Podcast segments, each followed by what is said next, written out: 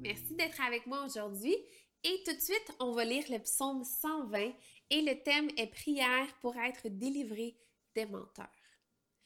Dans ma détresse, c'est à l'Éternel que j'ai crié et il m'a répondu.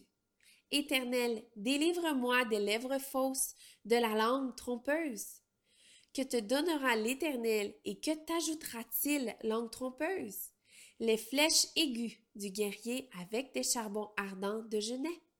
Malheur à moi, j'ai dû séjourner à Méchec, habiter parmi les tentes de Kédar. J'ai habité trop longtemps avec ceux qui détestent la paix. Je suis pour la paix, mais quand j'en parle, ils sont pour la guerre. C'est ce qui conclut la lecture du psaume 120. Je vous souhaite une magnifique journée.